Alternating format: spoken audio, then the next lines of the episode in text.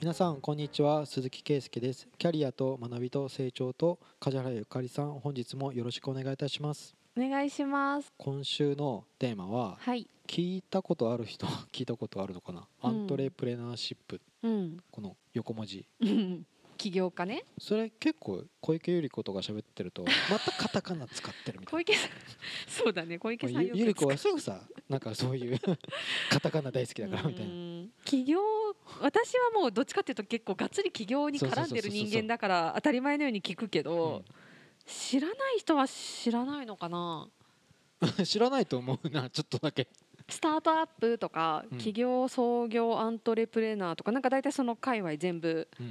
うん。同じようによく耳にするっちゃするえー。かな？僕が今こはい。のテーマを扱いたいと思ったのは、はい。インターのホームページとかうん。他のインターのカリキュラムとか、うん。そういう、まあ、調査をしてるんですよ。うん。でその中でうん。子供にうん。アントレプレナーシップとか、うん。未来のグローバルリーダーとか、そういう文脈で出てきちゃうんですよ。ありそう、僕の中でその起業すると大学に出てはい。就職するっていう誰かが引いたレールとかうん。常識とかを疑ったりとかうん。そういうのはすごくいいことだと思ってるしうん起業するっていうのがリスクとかじゃなくてはい。ちゃんとチャレンジしするような世の中とかうん。失敗を強要する世の中になってほしいとかすごい僕は思うからうんいいことだと思うんですけどはい。それにしてはだいぶ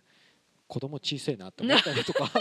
するのね。確かに私もうその年から出るんだっていうのはちょっと意外だった。ななんか前ね中田のあっちゃんあのオリエンタルラジオ。ね。はい。れ子供が幼稚園なんだけどインターナショナルスクールに通っててインターの中で急に今月からうん。あのトイレとかも全部お金を払わないといけない仕組みになってよとか言ってうん。子供が。うん。お金でそのフランスとかトイレ有料だったりするじゃないですか。はい。インターの中でもお金が流通するようになったとか言ってそういううお金の教育をしてるとか見ててあいいなーって思ったりとかするんですよ。うん日本のうん。起業がいいよとかって、うん。そもそも先生たちって公務員とか、うん。その安定志向の人たちが、そうね。いうアントレプレナーシップの教育ってどういうことをしてるんだろうと思った時に、うん。職業いろんな職業を体験してもらってとか、うん。そういうのって、まあ、キッザニアとか,、うん。なんかそういう、うん。まあ、大手がやっているものもあるんだけど、はい。まあフィンランドの教育を調べた時に、うん。アントレプレナーシップっていううん。ので小学校56年からも義務教育の中に8割ぐらい導入されてるらしいんですよ。八割？義務あのあ学校にね？学校の中で。でそれがどどのように導入されてるかって言ったらなんか「Me&My-City」っていうタイトルうのん。やつで、まあ、小さな町を自分たちで運営するっていうことをやって、どんな職業がないと回らないのか町はとかっていうのをもう自分たちで考えて一回クラスの中で運営しなさいって言ってで先生があのヒントを出してくれてじゃあうん。ゴミをどうやってあの処理するの？とかじゃあ企業で働いてほしいってうん。一人で全部それができるの？って言ったら従業員雇うとかうん。じゃあ従業員はどうやって採用するの？とかうん。でそういうのをポンポン言ってくれてあうん。こういう職業もあるんだって言って小学校56年生なのに人材紹介会社僕はそれをやるとかそういうことがフィンランドでは教えられてるとか言ってあすごいなって思ったんですよ。もう全部キッザニアのように職業体験って言って用意してるんじゃなくてそそもそも01の発想でこういう職業が必要かもっていうふうにそそれが起業家っていうかうん。これが人の役に立つんじゃないかっていうふうな01のところっていうのを教えれてるの。まあすごいなって思ったんですけどまあそれがそのどれぐらいの満足度とかうん。それがどれだけ身についてるとかまあどれぐらい起業の割合になってるかとかうん。そこまでは別に深く僕も見てないんですけどはい。じゃあ日本の現場ど どういう今現状でそれこそ梶原さんは大学生のその起業みたいなところで関わりが学生とあるっていうんですけどうん。どんな感じなんですか？えー私も学校の制度をそこまで詳しくは知らないけど日本の中ではずっとそのアントレ教育とはちょっと違うんだけどうん。社会人としてみたいなところでずっと昔から根付いてるのは職場体験。ああインターン。インターンよりももっと本当に体験だよね。まず小学生中学生ぐらいであるのがいわゆる1日とかちょっと職場体験社会見学よりももっと小規模なグループ作ってみんなで地元の会社訪問してみようとかそういうのあったと思うけど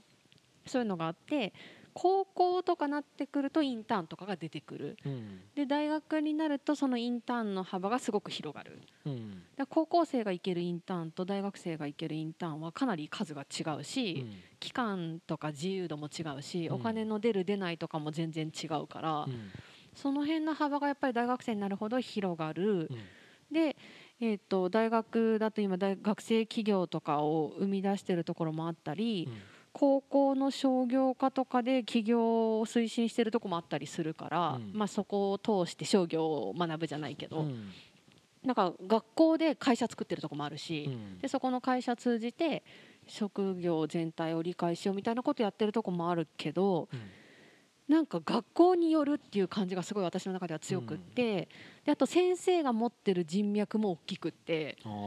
先生がどれだけ横のつながりを広げてるかによっても、やっぱり違ってくるから、あと高校生と大学生はね今いろんなあのとんがりとかわかる？とんがりってこの辺の地域だとそういう企業の団体で有名なとこがあるんだけど、うん、そういうところがなんか高校の部とか大学の部を作って、うん、あの企業のピッチコンテストをよくやってる。でなんかあのアイデアを、何ピッチって何？プレゼンか、プレゼンしてもらってで優勝した人があの海外に留学できたりとかそういうプランがあったりするんだけど、そういうのをやってるところもあって意識高い子たちはそういうのに応募して動いてる子もいるイメージでそれがどんどん若年化してるイメージは確かにある。けど幼稚園とかそこまで行ってるイメージはなかったけど。ちょっとニュースでバイデンさんが言ってた、うん、アメリカの学生ローンめちゃめちゃ今ああアメリカはすごいよね。学生の企業にお金を貸しちゃうっていう。学生ローンって授業料じゃなくて、うん、学生が起業するのにお金を借りれるんですよあ起業のためにってこと？僕こういうアイデアありますって。で銀行もいいじゃんいいじゃんって言って貸しちゃうらしいんです。貸すんだ。で学生のうちのはい、学生の時にそうやってお金を借りれる、なのになんですよ、僕インターナショナルスクールとか、うん、台湾の授業で銀行にそういう話すると「うん」うんって言って。えでもそれって親がついてたりしない？担保に。担保に？あ分かんない。だって学生 いくらかによるけど、うん、10万とかならまだ可愛いけどさ、うん何百万とか担保なしで貸すって無理じゃない？って思う けど。マジで、まあ、リスクとか、うん、返済見込みがななければ、うん、銀行のこの貸さない感じ、うん。うん、帰ってこない貸したやつが、アメリカめちゃめちゃ多いらしくて。多いだろうね、でみんながプレゼンしまくるから自信満々に「いいねいいね」みたいな。でチャレンジ精神だよみたいな感じで。それちょっと問題になってるらしい、ね、あそうなんでそれそれを国がどうどうするのかっていうバイデンさん 学生ローンめちゃめちゃあるなみたいな。奨学金かと思ってた学生ローンって違う。んだね。アメリカはいいじゃんいいじゃんいけいけみたいな感じなんですけど、まあ、日本はもう僕みたいな社労士ですみたいな、いやでもいきなり海外とかインター全然関係ないじゃんあなたみたいな感じでいやとか言って。何そんなビビるのみんなとか言って。うんまあ、でもそれだってお金借りるのにはちゃんとした計画があって で必要ならば何か担保も必要だろうしとかあってのことだから学生私の中で学生は会社と組んで何かやっていくとか、その場合会社がお金を出して学生のアイデアを借りて、で行政もちょっとそこに巻き込んで産官学連携みたいなやり方でやってるパターンとあとさっき言ってた学校が会社持ってて、そっちでちゃんと運用やってるとかわかるけど、それっても慶応とかそんなレベルじゃない？あ全然全然。例えばあの私が言ってる岐阜の商業科とかでもやってる、うん、えー、あ商業科か、あそうそう。商業科しかない。普通科のイメージはないね,、ないね。うん。学生のうちの,、バンドマンとかだと、本当にイベントをみんなでやろうみたいな感じで、ライブハウスを借りたらいくらチケットこれにしたらいくらでバッグがいくらみたいなのを高校生の時から一応僕らそういう話をするんですよ、だからだイベントをやるのにいや学生でクラスのやつ呼んだからって、みんな1,000円とか1,500円なんて何回も出せるわけないじゃん、って言ったら栄でチケット配ろうよとかなんかそういうなんかちょっと集客とか採算とか利益の分岐点とかそういうのを考えるんですよ。でそれはなかなかいいことだと思うんですよ。まあ、その僕の学生時代なんて別にホームページとかなかったしインターネットっていう体験がああるから、うんうん、なんかねこうバイトをしてかあの労働自分の時間を売るっていう労働じゃなくてことを起こして企画してでもあの頃の CD 作るの100万円かかるらしいよ絶対無理じゃんとかそういう話をしててやっぱ誰かレーベルの人に見てもらうって言ったらなんかビクターのからつばつけるようなことをしてって言われてるすごい20代のバンドマンの人いるらしいよとか言って。であの人が見ていいって言ったらビクターに話をしてくれるとかそういう人も噂でいたとかそういうねなんかこう社会と学生の中でそういうなんかバンドの時には結構そういう話をしてたんですよね。それちょっと社会体験みたいな感じじゃないですか、世の中の売れるとかお金をみんなからどうやってもらうんだとか企画するのにままずこんだけお金が必要なんだとか、あそうだね。お金そうだね。アントレプレナー教育って言われるとあんまピンとこなかったけど、今聞いててお金の教育でいくとアメリカとかカナダとかあっちの方は、多分小学校とかでもうやってるのが、一番有名なのが多分あのレモネード。レモネードわかる？レモネードを売るっていうことを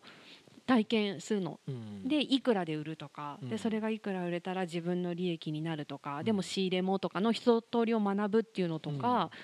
あとなんか何だったかな内容忘れちゃったけど何かの材料があって、それをどう売るいくらで売る誰に売るとかも全部自分で考えさせるような体験をさせるものがあって、カナダだったかなどっか忘れちゃったけど。でそれは両方ともなんかそのアントレプレナーとかよりはどっちかというとお金の大切さを学ぶ教育としてやってるイメージ、うん、で日本もマネー教育が足りてないってずっと言われてて、うん、そういうところを強化していく流れ今あるね実際、うん、だからアントレ教育とマネー教育ってつながる気はするけどいや絶対つながるんですよ、お金を排除しすぎてるような気がするんですよ、あそうだね、社会に出るまでに学業の中に、ね、でも世の中お金でかなり回ってるっていうか、経済が大事なのか命が大事なのかっていうニュースを見てる時に経済が大事ってどういうことですかとかって言った時に経済が動かないとどういうことですかってお金が回らないとどういうことですかっていうじゃあ日本が弱くなったとか、いいろんなところで、じゃあ経済って経済学部なのに、お金の流れって本当国際金融論とか、銀行の話とかばっかりで、パッとピンとこない自分のことのようには思えないんですよ。で日本の銀行は守られてる金融庁があってそれ授業で受けてるだけで、もう全然楽勝学部の楽勝単位なんですよ。まあちょちょっとパパってあのテストがはこれをここが出るってもう覚えるだけなんですよ。ダメな教育のやつだね。でももう僕はそういう学生でした。ああなるほどね。でしょ？だけど本当に世の中でお金を出せば人が動いてくれる労働してくれる人たちがいる。だってお金をたくさん持っていって今だったらファイヤーとか行ったところでそのお金を持って無人島にいたって何の意味がないよっていうふうにしたらやっとイメージつくんじゃないですか、うん、お金があっても働いてくれる人がいなければ、うん、そのお金の価値が失われるわけじゃないですか。うん、ってことは日本円を稼いでも日本円が欲しいと交換してくれる人がいなかったら、日本円を稼ぐっていうことの意味がやっと理解できると思うんですよ。昔だったら1万円が1万円のと物の物々交換できたのは日本の信用力があったからとか、ね、で経済の話とかお金その間には交換交渉してるのはお金を言語を使ってるわけじゃないですか。っていった時にじゃあドルに対してっていう金融のやつもやっぱ大学生の時は全然全然理解できなかったけど、なんかこう例えば人を雇ってみるとかその時は本当に高校生の時は日本円とか自分たちの小遣いぐらいのお金の量しか分かんなくて何兆円とか貿易なんで全然分かんない。何兆円とか分かんない。そういうのねそういうのをどうやったら具体的に教えれるのか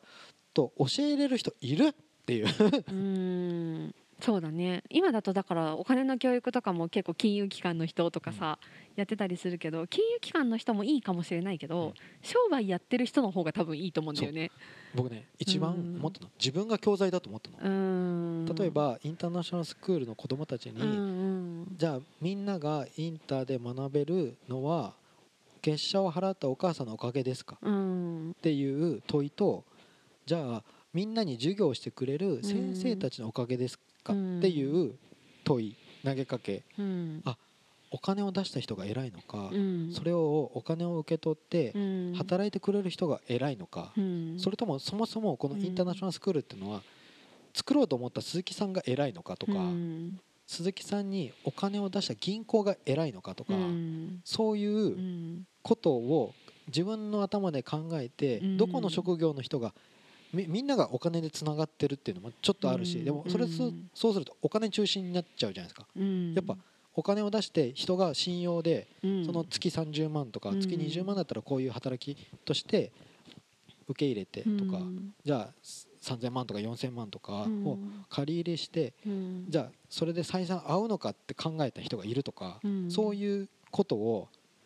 やでもちょっと待ってよ。まだ幼稚園の子だ、そうなんだって 私今聞いててそれいるか？保育園とか幼稚園みたいな。これこれいつの年？とか別になないと思うけど小学生でもいいし高校生でも中学校でもいいけどあの、ね、高校生だとバイトができるじゃないですか、バイトをすれば勘がいい子はこういう職業あるんだなっていうふうにすごい感じれるやつは感じる。僕めちゃめちゃいろんなバイトしたから選挙の政治の投票所とかそれこそ年末の一番きつかったのはタコの冷凍の倉庫とかだとマイナス20度の倉庫の中に入れたりとか。しかもクリスマスの日から31までです。寒その1週間時給1600円ぐらいの。あ当時すごいね。夜中の11時とか12時集合でで夜中中の中でアルゼンチンとかブラジルから来た氷漬けのあの段ボールを氷水の中でほぐしてでその夜中に食べるあんパンがおばあちゃんたちと一緒に食べるんだけどめちゃめちゃうまくて眠いっすよ。もうこれしんどいっすよ。僕のバイトの中で一番最悪っすよとか言いながらいや寒い時期にこれをやらなくちゃいけないんだよとか言ってでタコが末端価格いくらとかなんかそういう話をしててでもお母さん喜ぶぞ1個持ってけみたいに言われて。そそういう時にこんだけしんどくてこんだけ時給が跳ね上がってでなんで夜中にやらなくちゃいけないもうもうここだけがお正月のおせち料理に使うタコだからっていうのでこれ来年も頼むよって言われたけど ちょっとなこの時給とこのしんどさとマジ寒くて死にそうだしとか寒いだろうね。それはいっぱい考えましたよ楽なバイトとあの1週間だけ呼ばれる需要が短期集中だもんね。短期マジしんどかったんですよ。やった2年目やらなかった？やったやった。あ2年目やったの？やった。と他の友達呼ぶんで「お前お前これめっちゃきついぞ」とか言われて。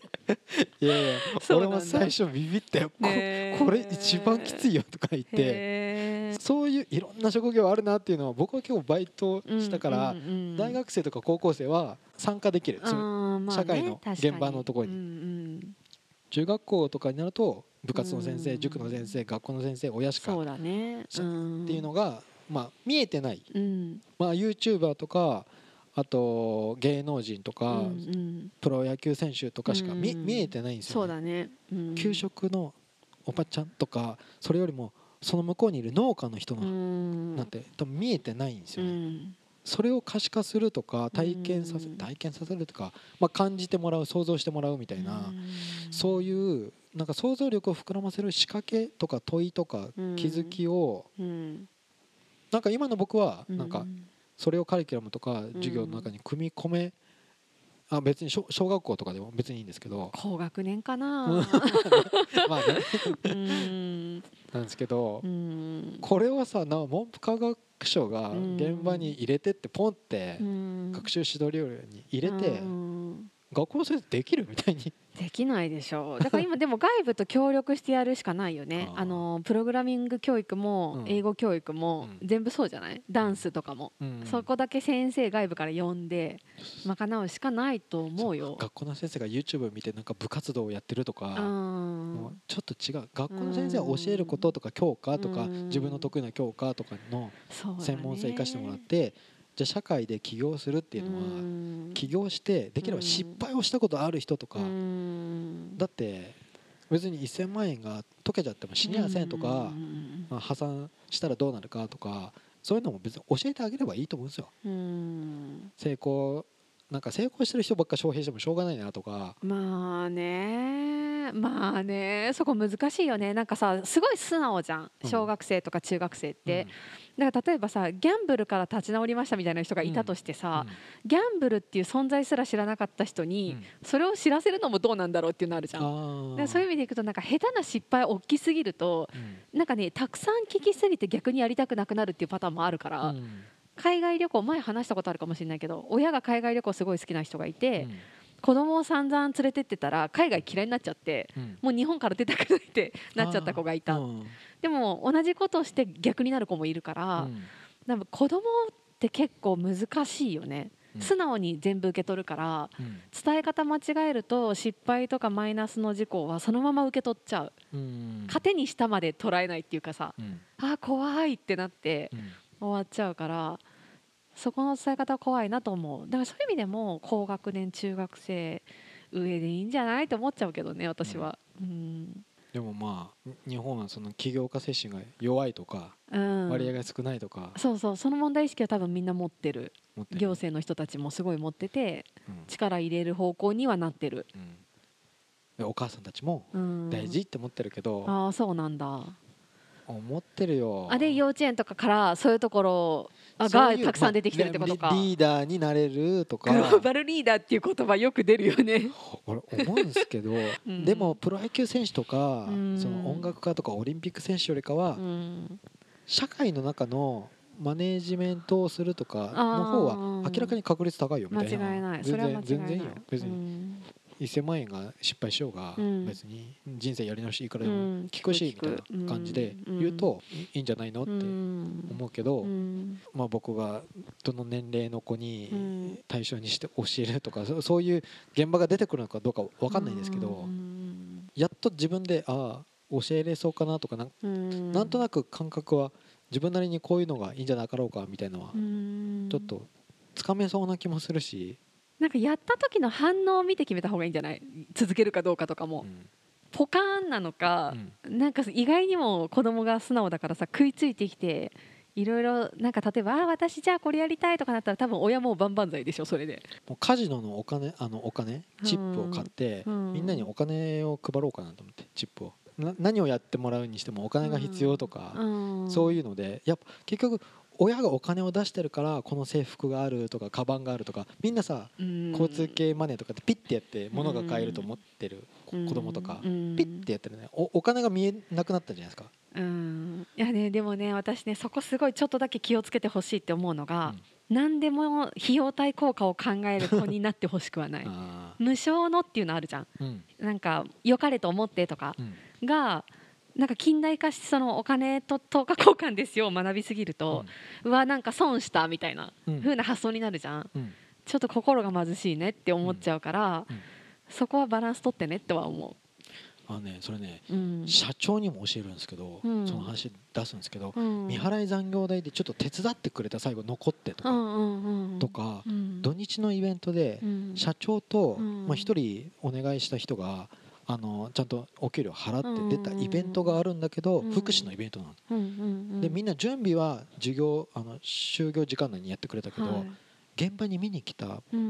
子が3人いたらしいんですよ、うんうん、イベント当日、うん、みんなやってるとか言って。でそしたら搬入室手伝ってくれた、うんうん、でそしたらそこの事業所そんなにスタッフいるの？って言って他の運営の会社とか、うん、他の事業所からちょっと店番お願いしていい？とか頼まれちゃった。とで帰帰れずに1日いたらしいんですよ。でそしたら3人のうち1人だけが時間外労働つけたんですよ、ああつけそうだねこれどうしたらいいですかって言っていやもうちょっとねもう指示してないんだけど 出てきてなんて言ってない。でも自分の事業所の手伝いは手伝いなんですよ。だけど他の会社の人に取られた時にはううちのスタッフは今日仕事でも何でもないから手を貸せませんとか言ってないの？言わないといけないのか、うん、そこ言わないとだよ。みんないい人たちなんですよ。めっちゃいい人たちなんですよ。で困ってるから店番とか最後搬出とか片付けまで行っちゃったんですよ。でもその時にお金をて払うとかボランティアとか家の中は無償労働とか恋人は無償労働とかなんかもう本当にいろんな話をしたんですよ。だけどそこはやっぱ企業であってそうだね。ずっとそれで話がちょっとちょっとそこはお金発生させないとで1人は払ったら残りの2人そりゃそうやっていうもうねなんかやっぱ何でもお金っていう手伝いって危ういっていうかもう関係がやっぱり事業主と従業員たちだそうだね。今の話は事業主と従業員だからだよ。うん。それが従業員同士とか、うん、なんかまた社外の人とかにまで持ち出すようになっちゃうと、うん、全部お金で計算し出すじゃん。そうでそこに行くようななんかそのこれはいくらかかってるこれはいくらかかってるやりすぎると多分そうなっちゃうから、うん、そこのバランスは取ってほしいなと思うのと、うん、その3人のうち2人は本当に良かれと思ってる善良な精神があるわけじゃん。うんだからそういう人たちを育ててほしいよね。まああの日は本当にボランティアですからいいですよみたいな感じで。あ全然好きでやったんでいいですよみたいな感じそうそうそうそう、う。ん、全然私服で行ってるし、ね、仕事と思ってませんみたいな感じで。そういう人にこそ払いたいよね。むしろこっちから。ありがとうって。ちょっと金一封でもさ 時給じゃないところでもそしたらお小遣いだみたいな、うん、ウィンウィンだなと思うけど。そう労働はまあお金が最賃で払ってとか時給その人の給与っていう。今の流れはしょうがなくない？なだって結局手伝わされてるもんなんか。そうそうそうそう前半はいいけど後半はなんかもういなきゃいけない状況になってるから、ほぼ業務だよね。じゃでもそういうの出てくるんだって本当に。最後よかれと思ってなんかサービス残業じゃないけどまあ、やっちゃった人がいるとかいやいやボランティアじゃないですからサービス残業って今会社の業務やったんでしょそれみたいな話って鈴木さんはそんな冷たいことばっか言ってくるみたいな感じで言ってくる労務士だもんとか。そうだね。ね労基法だもんみたいな冷たいよみたいな。そうだね。いいじゃん？なんかうちの手伝いしてくれたみたいな。まあ、鈴木さんの立場的には言う払った方がいいよっていう人であってほしい、うん、でも従業員としてはあいいですよいいですよっていう人であってほしい、うん、で経営者としては払おうってあってほしいっていう感じ、うん、美しいバランスとしては。そんなイメージだけど。まあね、そういうグレーっていうかグラデーションなんだよまあ、結局ここはまあいいかなとか、ここは全然僕が見に来てイベントをににぎやかにやってるかなとか、まあ、福祉に関心がちゃんとあるしとか、別にそれを褒めたたえて評価にしたらいけないしとかそれは違う、うん、評価に入れるとまたちょっと問題が別だから、でもやる気があるってやっぱ思っちゃうよね。思っちゃうけど引きずられちゃダメ、それはでしょ評価じゃない。そう難しいの。だから白からはっきりしてるってわけでもなくなんかね。でも人がギスギスっていうか、もうなんかそればっかりじゃないよねって。社長と労務士だったらそういうねなんかちょっと愚痴っぽい話とかも人としてみたいななんかね世の中こうあってほしいなみたいな話はしますけど、だから起業家とかお金とか世の中が動いてるっていう仕組みを全部分かってる人も別にいないわけじゃないですか、全部の世界を知ってるわけでもないしとか。日本の常識が世界では通用しないしとか、いろんなことあるので、まあ、そこは、うん、難しいけど、今は誰かが引いたレールとか、そういったものをやっておけば、立派な大人になれるよっていうわけでもないないから、ね、そこはそうですね、そうそういう視点を広げてあげるとか、そういうことは、子供っていうか、社会に出る前にうん。まあ、プラスになるから、うん、まあ、そういう分野を文部科学省が やっておくやっていくっていう世の中に変わったという。そうですね。だから幼稚園の子たちとかには消防士になりたいとか宇宙飛行士になりたいとかの中に、うん、自分で会社作りたいっていう人がいてもいいよっていう並列感で伝えるぐらいでいいんじゃないと思う、うん、選択肢にあるよぐらいで、うん、そのところですかね、またやり始めたら、はい、僕は壁にぶち当たって まあ悩むと思うんですけど、まあ、それはその時。トライアンドエラーということで、はい、そこは。はい。じゃあ今週は以上とさせていただきます、はい、ありがとうございました。ありがとうございました